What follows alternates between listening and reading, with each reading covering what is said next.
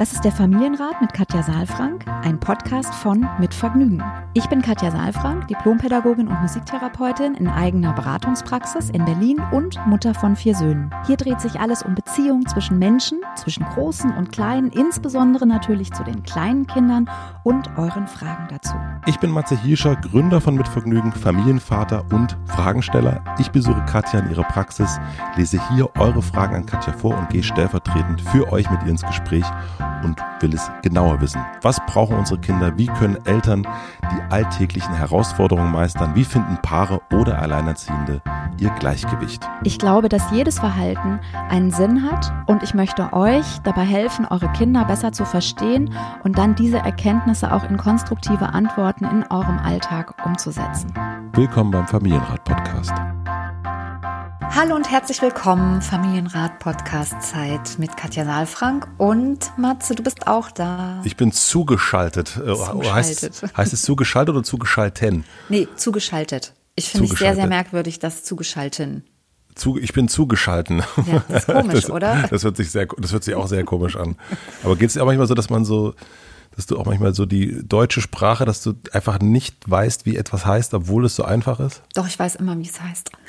Du weißt immer, wie es heißt? Nee, das ist jetzt ein bisschen, klingt jetzt vielleicht ein bisschen absurd, aber es ist tatsächlich so, dass meine Mutter ähm, Oberstudienrätin war mm. ähm, und für Deutsch.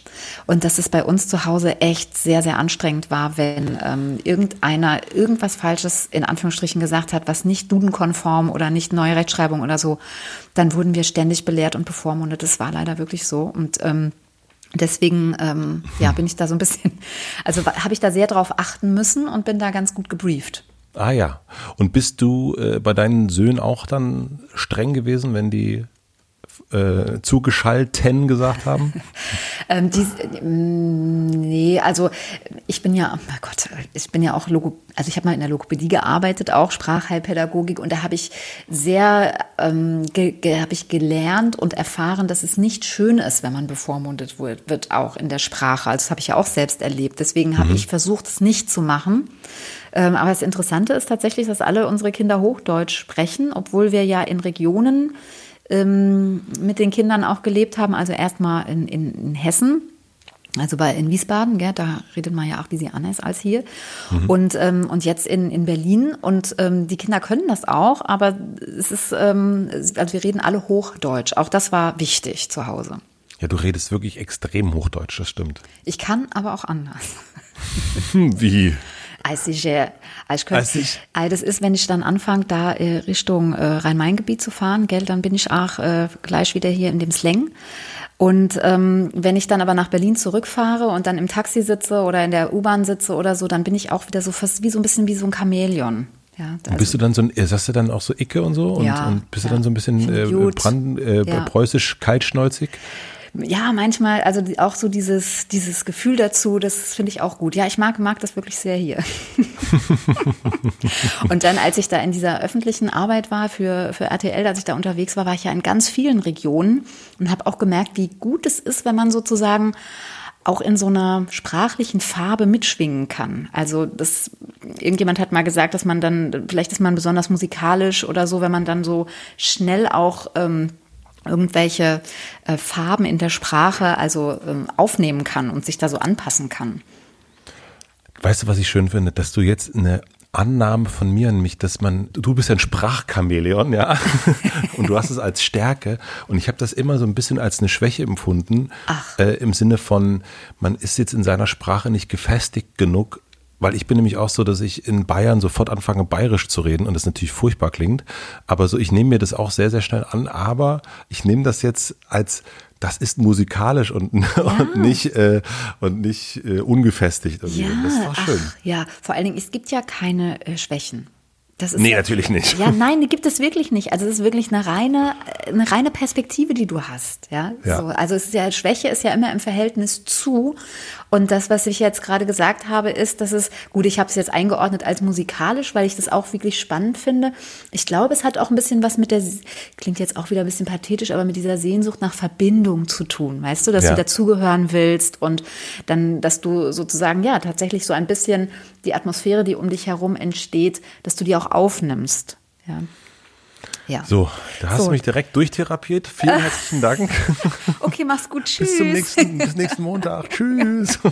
Nein, wir sind Nein. noch nicht mit unserem, wir haben ja noch eine Frage. Wir haben eine Frage und die wurde uns geschickt an familienrat.mitvergnügen.com und die lese ich gleich vor und bevor ich das mache, stelle ich euch erstmal den Supporter vor. Unser heutiger Supporter ist diesmal Verti Versicherung.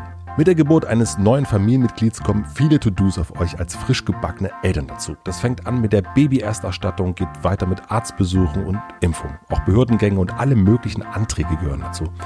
Aber was ist eigentlich mit der Absicherung der Familie? Was ist, wenn euch oder eurem Partner oder der Partnerin etwas passiert? Ist auf jeden Fall eine Angelegenheit, an die man nach so einem glücklichen Moment wie der Geburt des eigenen Kindes eher nicht so denken möchte. Vielleicht ist es zumindest ein kleiner Trost, dass ihr euch nur einmal mit dem Thema Risikolebensversicherung befassen müsst und alle künftigen einzigartigen Momente wie die ersten Worte, die ersten Schritte oder die Einschulung unbeschwert genießen könnt.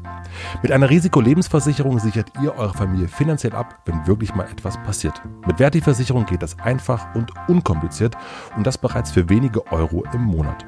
Am Ende des Antrags gibt es sogar einen 15 Euro Amazon-Gutschein als kleines Dankeschön. Perfekt für die Erstausstattung eures Nachwuchs. Wenn ihr mehr zu dem Thema wissen wollt, könnt ihr einfach auf verti.de slash Familie vorbeischauen. Verti schreibt man V-E-R-T-I. Hier findet ihr Antworten auf Fragen zum Thema Risikolebensversicherung und zu vielen anderen Alltagsfragen. Wenn ihr dann noch mehr Fragen habt, helfen euch einfach die Verti-Experten per Telefon weiter. Vielen herzlichen Dank für den Support an Verti und nun zur Frage. Wir haben eine Frage von Tanja bekommen. Der Name wurde natürlich wie immer geändert. Ich weiß aber gar nicht, ob wir Tanja nicht schon ganz oft hatten. Manchmal kommt es mir so vor, als ob. Also, Tanja hat geschrieben, hallo Katja, hallo Matze. Ich liebe euren Podcast und freue mich auf jede neue Folge. Nach vielen Corona-Wochen zu Hause beschäftigen wir uns alle paar Tage mal mit Gesellschaftsspielen. Unser Sohn Felix ist dreieinhalb, Einzelkind und mag zum Beispiel Uno Junior, Memory und Würfelspiele, bei denen man um die Wettefiguren über das Spielfeld setzt. Er holt die Spiele immer mal wieder selbst aus dem Schrank und möchte sie mit uns spielen.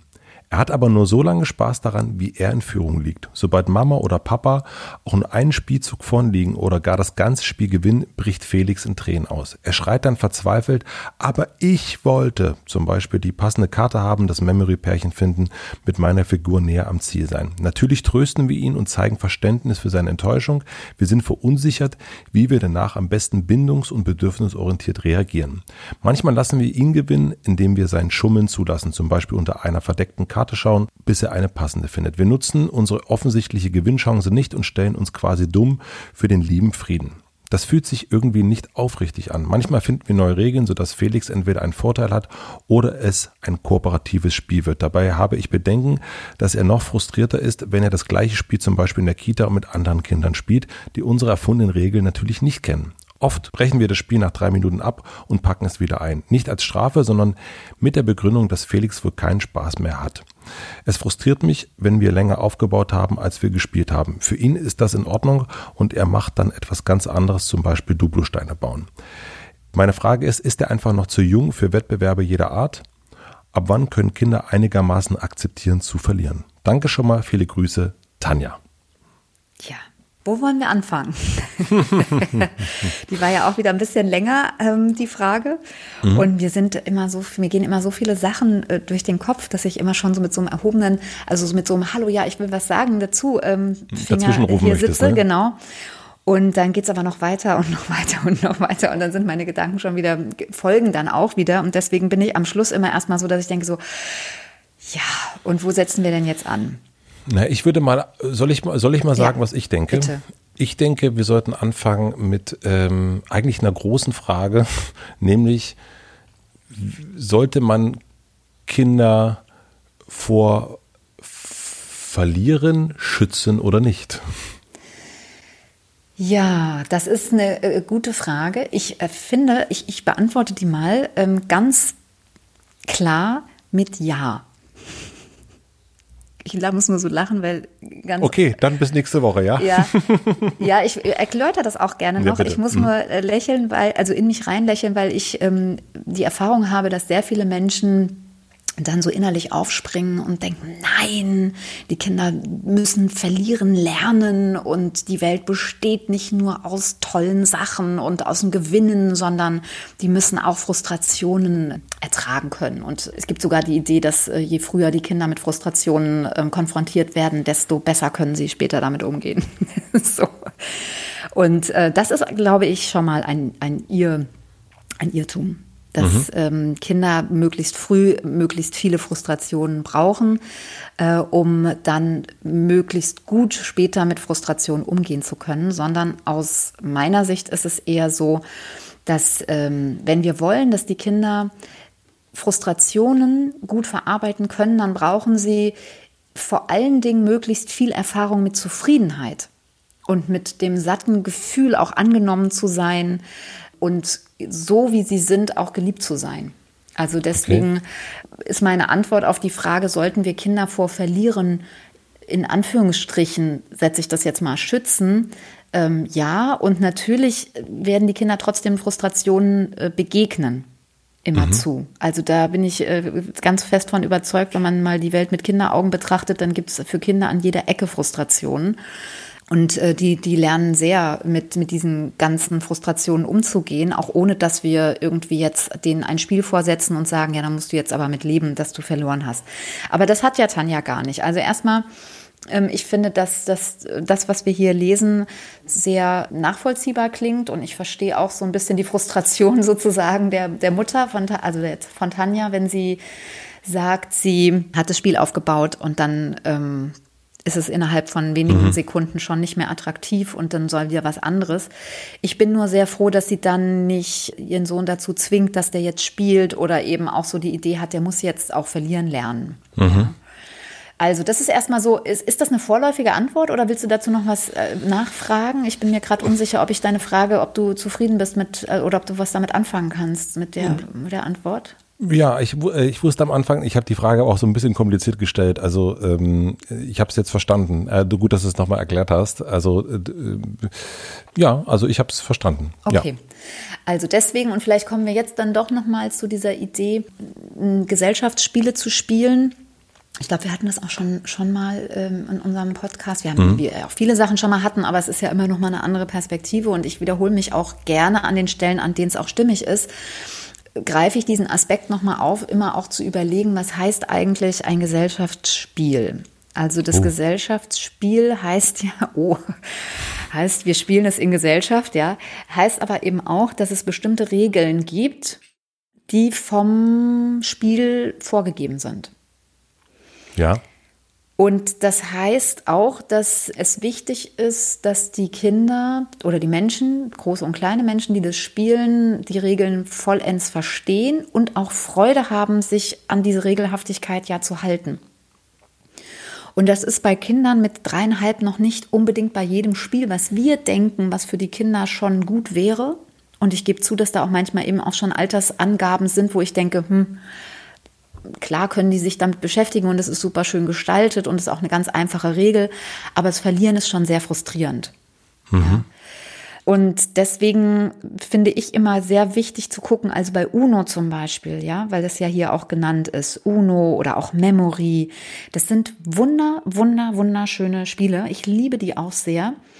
Und trotzdem ist es, da ist ja eine, eine, eine Komponente mit drin, die, also zum Beispiel bei UNO, die unvorhersehbar ist. Ne, da mhm. hast du ja eine bestimmte Mischung, du hast, musst dich an die Farben richten und du musst irgendwie gucken, was hast du für Aktionskarten. Und das heißt, die Kinder müssen sich sehr schnell auf eine neue Situation einstellen. Und wenn ich jetzt hier gucke, Felix ist dreieinhalb, der ist also mitten in der Autonomiephase und da ist zum Beispiel genau das auch ein Problem. also man, ähm, wenn man in der Autonomiephase ist als Kind, dann bist du ständig vor Situationen gestellt, wo du im Prinzip umplanen müsstest und aber dein, dein, deine Kognition noch nicht so weit ist, dass es so schnell funktioniert. Das heißt, du hast dein, dein ganzes Tun ist auf Gewinnen und auf Freude und auf Lustgewinnen ausgerichtet. Mhm. Ja, also Lustgewinn heißt damit nicht, ich lasse mich hängen und gucke jetzt Serien, sondern das ist was ganz Positives, ja. Also eine, eine, die Lust am Spiel.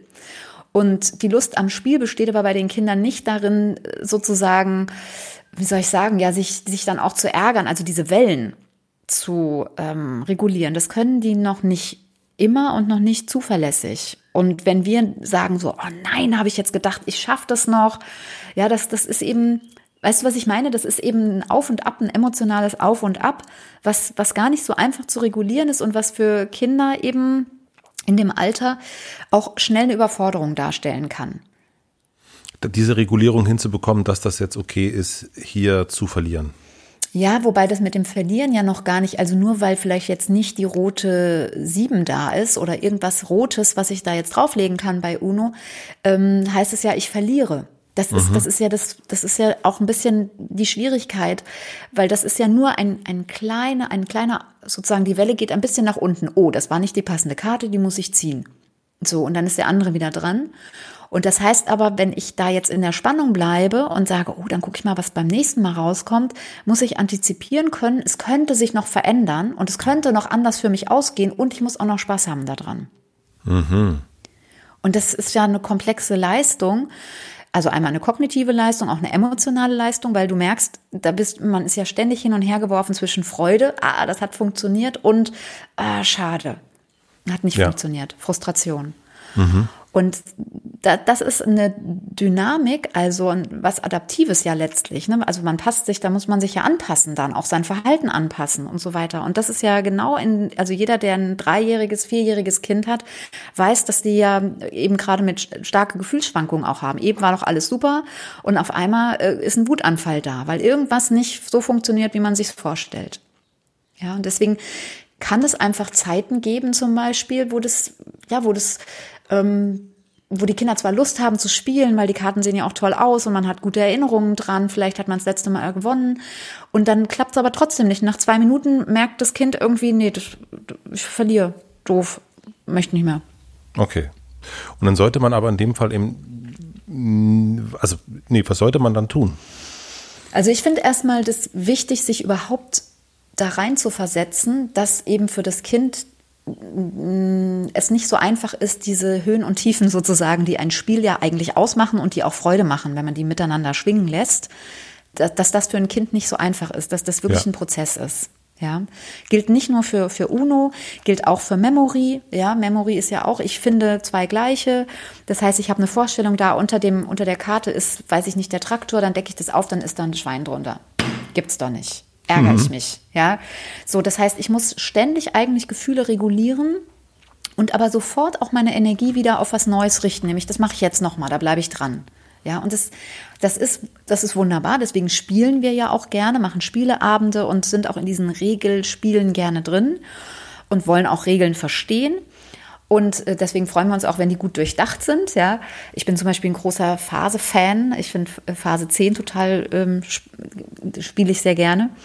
Ähm, aber deswegen gibt es auch Ärger, wenn dann die ähm, Regeln sozusagen gebrochen werden oder wenn man die anders kennt. Ja, man muss sich mhm. sozusagen an.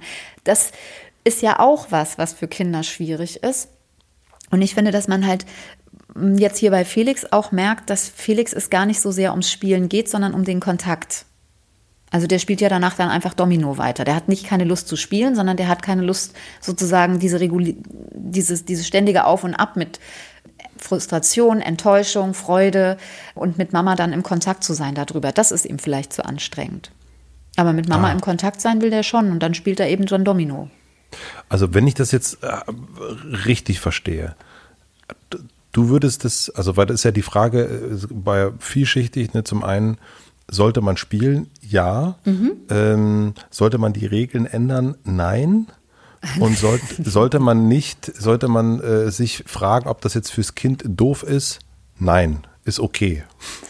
Also, äh, also ist okay, also es ist normal, dass er, er noch nicht verlieren kann. Ja, oder dass das für ihn nicht schön ist. So, und äh, also ich, ich, ich gehe deine Fragen nochmal durch. Sollte man spielen? Ja, auf jeden Fall. Sollte man Regeln ändern? Guck bitte, mit wem du spielst. Weil wenn wir beide zusammen spielen, fände ich es sehr schwierig, wenn wir die Regeln dauernd ändern würden. Ja? Also ich muss, also wenn ich gewinne, finde ich die Regeln schon ehrlich gesagt ganz gut, die ich mir da ausgedacht habe. Du, und wenn wir mit deinem Sohn spielen, obwohl dein Sohn ist jetzt vielleicht auch schon aus dem Alter raus, aber wenn ich bei Familien bin, ist es ganz häufig so, dass wir einfach in ein Spiel gehen und dann ist mir das doch wurscht mit dem, mit dem Uno und was da jetzt draufgelegt wird. Dann höre ich doch, ne, wenn, wenn er dann hier, wie das auch hier steht, ne, dann wollte er ähm, was haben wir hier? Ja, dann erspielen wir, erfinden wir neue Regeln, ja, damit es ein, ein gutes mhm. Spiel wird. Oder er ist dann irgendwie so, dass er, dass er sagt, oh nein, aber ich wollte doch, was wolltest du? Ah ja, okay, das wolltest du. Also da, da folge ich dann eher meinem Gegenüber, weil das ist das Spiel und die Beschäftigung und der Kontakt und die Beziehung als jetzt die Regel. Okay. Ja. Das heißt, da auch wieder zu gucken, okay, wie alt ist denn der jetzt oder sie? Ähm, also nachdem, also vielleicht ist das dann noch etwas, was wir jetzt als nächstes so klären. Äh, jetzt nehmen wir mal meinen Sohn, ne, der ist sieben. Ist das dann etwas, und wir spielen auch sehr, sehr gerne Uno, und da ist es nämlich auch gewinnen und verlieren, gewinnen und verlieren. Mhm. Er kann auf jeden Fall nicht so gut verlieren, aber es, gibt keine mhm. Wutattacke dann. Also das mhm. ist, das hat er regulieren gelernt. Mhm. Aber ich kann mich auch genauso daran erinnern, diese, äh, die totale Frustration. Und bei uns ist es dann eher so, dass er dann, wenn er jetzt irgendwie zwei, drei Mal hintereinander verloren hat, dann hat er keinen Bock mehr auf ein viertes Spiel. So. Ja. Und, und fair enough. Kennst so. du das oder bist du anders? Bist du, sagst du nach zwölf Spielen immer noch, jetzt mache ich weiter? Ich bin jetzt nochmal so, ich glaube, nochmal so ein ganz eigenes Exemplar, was das betrifft. Spannend.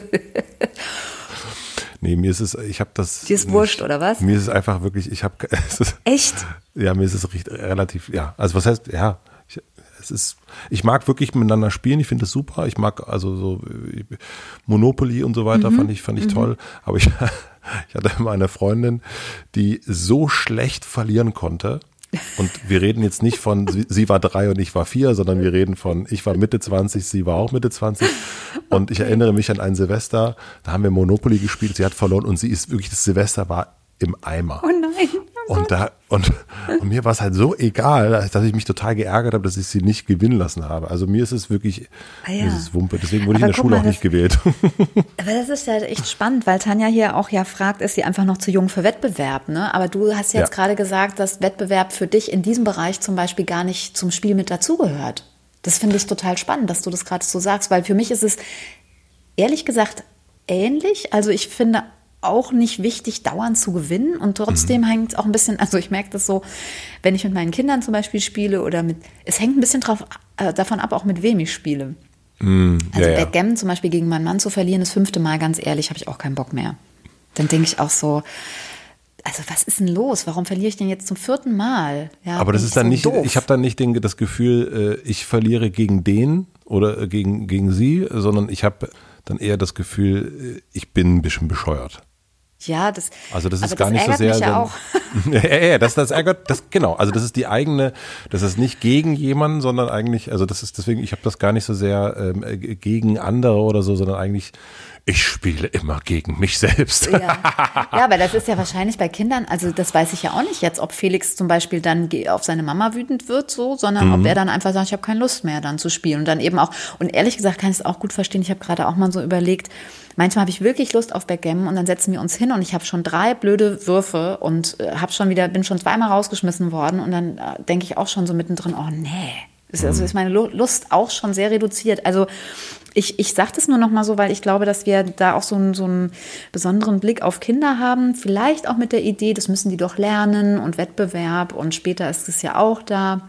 Also wobei es mir jetzt nicht so entgegenspringt aus der Mail. Aber ich finde einfach das nochmal wichtig. Ich kenne ja auch Eltern, ich kenne ja auch die Gedanken, dass man irgendwie denkt, Mensch, der muss sich doch mal an eine Regel halten. Mhm. Ja. ja, voll. So, also deswegen, da bin ich ganz ehrlich, bin ich super nachsichtig und ich stelle immer tatsächlich eher das Spiel in den Mittelpunkt ja, ich finde es dann auch tatsächlich manchmal langweilig, wenn jemand nur spielt, um zu gewinnen. Da habe ich eigentlich auch keine Lust zu, weil das dann auch so ein Kampf irgendwann.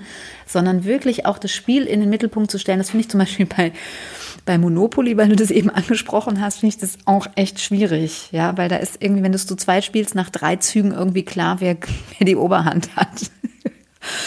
Und dann geht es nur noch ums, da hast du wirklich, da verlierst du ja wirklich alles, ja. Also deswegen, also Augen auf bei den Spielen, weil es nicht so einfach ist, finde ich, wie es wirkt und es sehr, sehr spannend sein kann, da auch mal so ein bisschen dahinter zu gucken, was einen da so fuchst oder worum es auch bei dem Spiel geht und wie schön es ist, wenn man wirklich das Miteinander eher in den Fokus stellt.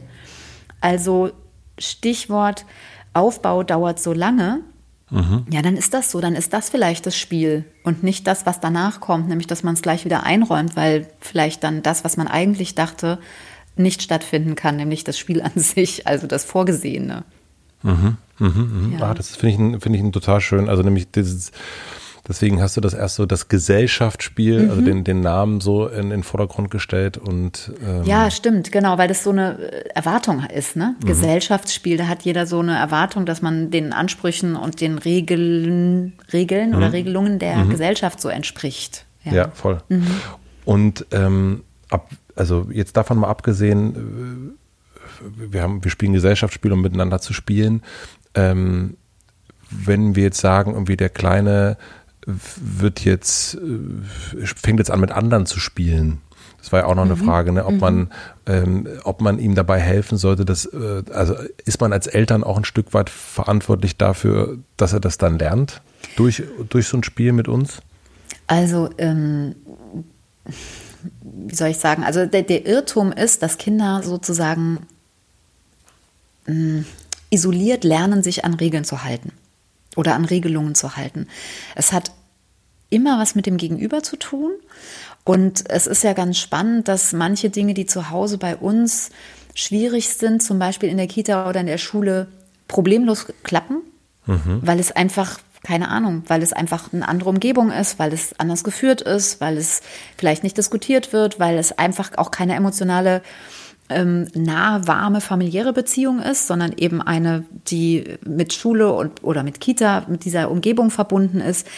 Das, also, ne, das Lernen aus meiner Sicht Kinder nicht isoliert, sondern mhm. das hat immer was mit dem Menschen zu tun. Deswegen würde ich mir keine Sorgen machen und das Gefühl haben, ich muss das jetzt zu Hause üben, damit er dann in der Kita nicht frustriert ist. Und selbst wenn, das ist ja nicht schlimm. Wir haben ja gesagt, es geht nicht darum, Kindern jetzt Frustrationen äh, auf Däubel komm raus zu ersparen, sondern es geht darum, dass wenn Frustrationen da sind und die kommen, die sind einfach da und vielleicht ist er auch frustriert, weil er sagt, mit Mama spiel ich halt immer so, aber dann wünsche ich Felix, dass jemand bei ihm ist, der sagt, Mensch, das verstehe ich, dass das doof ist und dass du mhm. enttäuscht bist. Also dass ihn jemand ko-reguliert und ähm, jemand in, bei seinem Gefühl ist. Ne? Darum es ja. Und mir geht es nur darum, wenn ich sage, wir sollten Kinder vor Verlieren schützen, dass wir nicht mit aller Macht Kindern verlieren und Frustrationen aussetzen mit der Idee, mit der manipulativen Idee sozusagen, dass das jetzt ähm, aus erzieherischen Gründen sein muss, damit äh, die Kinder damit besser umgehen können. Ja. Mhm, mh, mh. Naja, dann würde ich doch sagen, spielen wir demnächst mal ein Spiel miteinander. Ein schönes Monopoly-Spiel. Aber nur, wenn ich gewinne. nur, wenn du gewinnst. Nee, Monopoly spiele ich echt nicht mehr. Also, das ist wirklich. Nee, da bin ich raus. Da bin ich wirklich raus. Ja, wirklich. Nee. Also, das, äh, das mache ich nicht mehr. Da mache ich nicht mehr mit. Okay, gut. Aber Backgammon können wir mal spielen. Das, Backgammon? Kennst du Backgammon? Ja, ja, ja. Also, ich, wie gesagt, ich bin da eigentlich auch gut. Wenn die Würfel gut sind, bin ich gut. wenn die Würfel gut sind. Ja. Aber vielleicht können wir auch einfach quatschen. Das finde ich eigentlich am schönsten ist, mit dir, ist, ehrlich gesagt. Würde ich auch, würde ich auch ja. sagen. Dann quatschen wir lieber. Mir ist es nämlich, bei mir ist es ja eh egal, so ein bisschen. Also dann quatschen wir genau. lieber. Sehr schön. Ähm, Tanja, äh, ich hoffe, wir haben deine Frage oder Katja vielmehr äh, die Frage beantworten können. Ähm, mit, mit Ja, Nein, äh, vielleicht sozusagen. Ja. Ich hoffe Und, auch. Und wenn noch Fragen sind oder irgendwelche Rückmeldungen, gerne uns schreiben. Ansonsten gerne auch kommentieren. Wir freuen uns immer über Kommentare ähm, unter unseren Podcasts, auch gerne mit welcher, also um welchen es geht und so weiter. Mhm. Ähm, oder auch Rückmeldungen, ne? Per Mail kriegst du auch ganz viele wir kriegen viel äh, genau per Mail oder einfach bei Instagram. Dann wir posten ja jede Woche Montag die jeweilige Folge und wenn man da was hat, dann da gucken wir auch immer wieder rein und lesen das und freuen uns und oder auch manchmal auch nicht. genau. Dann würde ich sagen, bis nächste Woche. Ja, bis nächste Woche. Ähm, und ähm, ich sag mal Tschüss, ne? Ja, ciao, ciao. tschüss, tschüss. Abonniert den Podcast überall da, wo man Podcasts abonnieren kann. Wir freuen uns über Bewertungen, über Kommentare und natürlich, wenn ihr diesen Podcast einer einzigen Person weiterempfehlt. Und nicht vergessen, es gibt keine schwierigen Kinder, sondern nur schwierige Situationen und Eltern, die dann auch mal nicht weiter wissen. Das ist gar nicht schlimm. Das Wichtigste ist, dass ihr mit euren Fragen nicht alleine bleibt und euch nicht zurückzieht, sondern in Austausch geht und im besten Falle natürlich an uns schreibt. Wir freuen uns auf eure Fragen.